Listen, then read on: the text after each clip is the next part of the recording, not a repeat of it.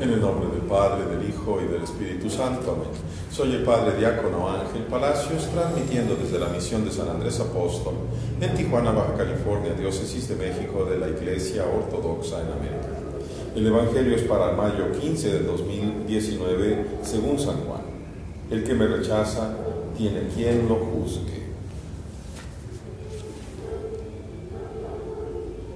Pero Jesús gritó y dijo, el que cree en mí, no cree en mí, sino en el, que me ha enviado. Y el que me ve, ha visto al que me envió. Yo soy una luz en el mundo que ha venido para que todo el que crea en mí no permanezca en la tiniebla. Y si alguno escucha mis palabras y no las guarda, yo no lo juzgo, porque no vine para juzgar al mundo, sino a salvar el mundo. El que me rechaza y no recibe mis palabras, tiene a uno que lo juzga. La palabra que yo hablé, esa lo juzgará el último día. Porque yo no he venido a hablar por mi cuenta, sino el que me envió, el Padre. Él me ha mandado y me ha dado lo que yo diga y cómo lo diga. Y yo conozco que su mandato es vida eterna. Por eso hablo estas cosas como las he hablado. Porque como lo hace el Padre, yo hablo. Gloria a ti, Señor Jesús, gloria a ti. Qué profundo y qué hermoso. Pero solamente quiero hablar de esto. Y que me rechaza tiene quien lo juzgue. Qué cosa espantosa, queridos hermanos, ver cómo el demonio, los demonios, van ganando aparentemente la batalla en tantos corazones extraviados. No, es que tú con que vayas y te bautices ya eres algo. No, es que el bautismo de los, de los romanos está mal. Hay que meterse al agua y ya eres algo. No, es que tú con que te vistas blanco ya eres algo. Puras mentiras. Mentiras de quién vienen? Del demonio, hermanos, del demonio. Del demonio.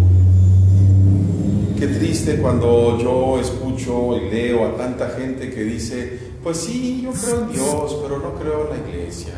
Sí, yo creo en Dios, pero pues sin religión. Entonces, ¿cómo se te apareció Dios? ¿Cómo supiste de Dios? Eh? ¿Qué concepto tienes tú de Dios que no pienses en la iglesia?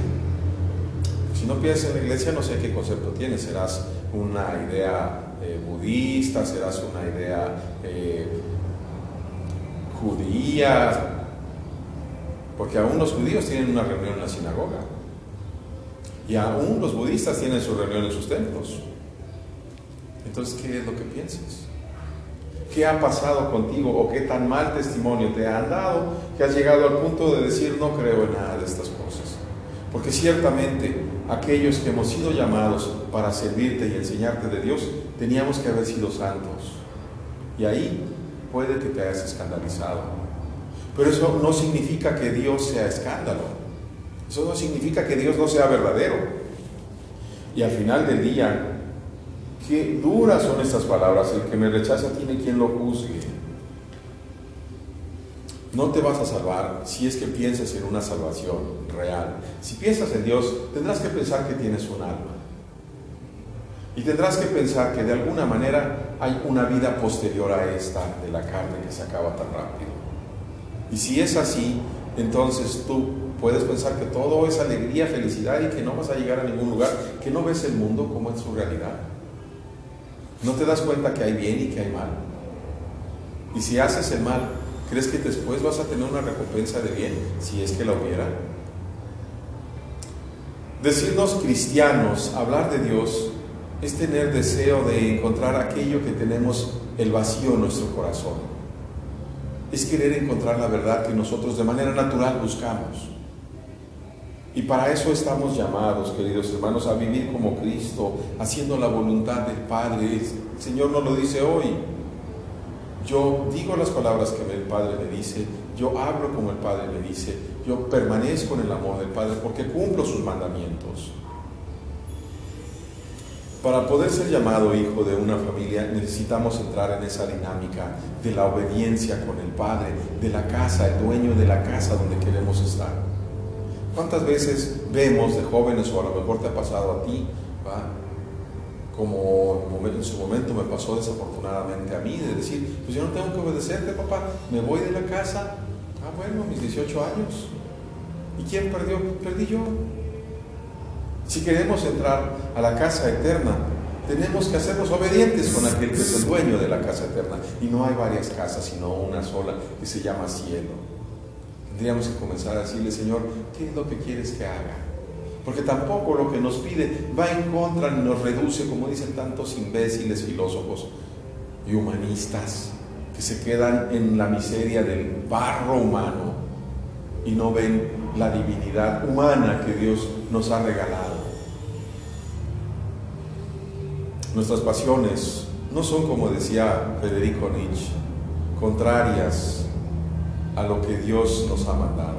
Dios nos ha buscado, nos ha mandado buscar, no para que nos hagamos científicos que, rechacen a Dios, sino para que busquemos a Él, que es la verdad plena, que no se contrapone con lo científico. Pero para que nosotros también veamos desde lo científico el límite de nuestra capacidad de entender. No nos ha dado el gusto por el placer para que nos arrojemos al fango de lo que nosotros queramos hacer, sino para sentir el placer del amor de Él y arrobarnos en ese amor tan hermoso. No nos ha dado el deseo del odio para matarnos unos a otros, sino para odiar a aquellos que nos quitan la vida verdadera que son los demonios. Hagamos pues, queridos hermanos, el esfuerzo para vivir como Cristo haciendo la voluntad de nuestro Padre.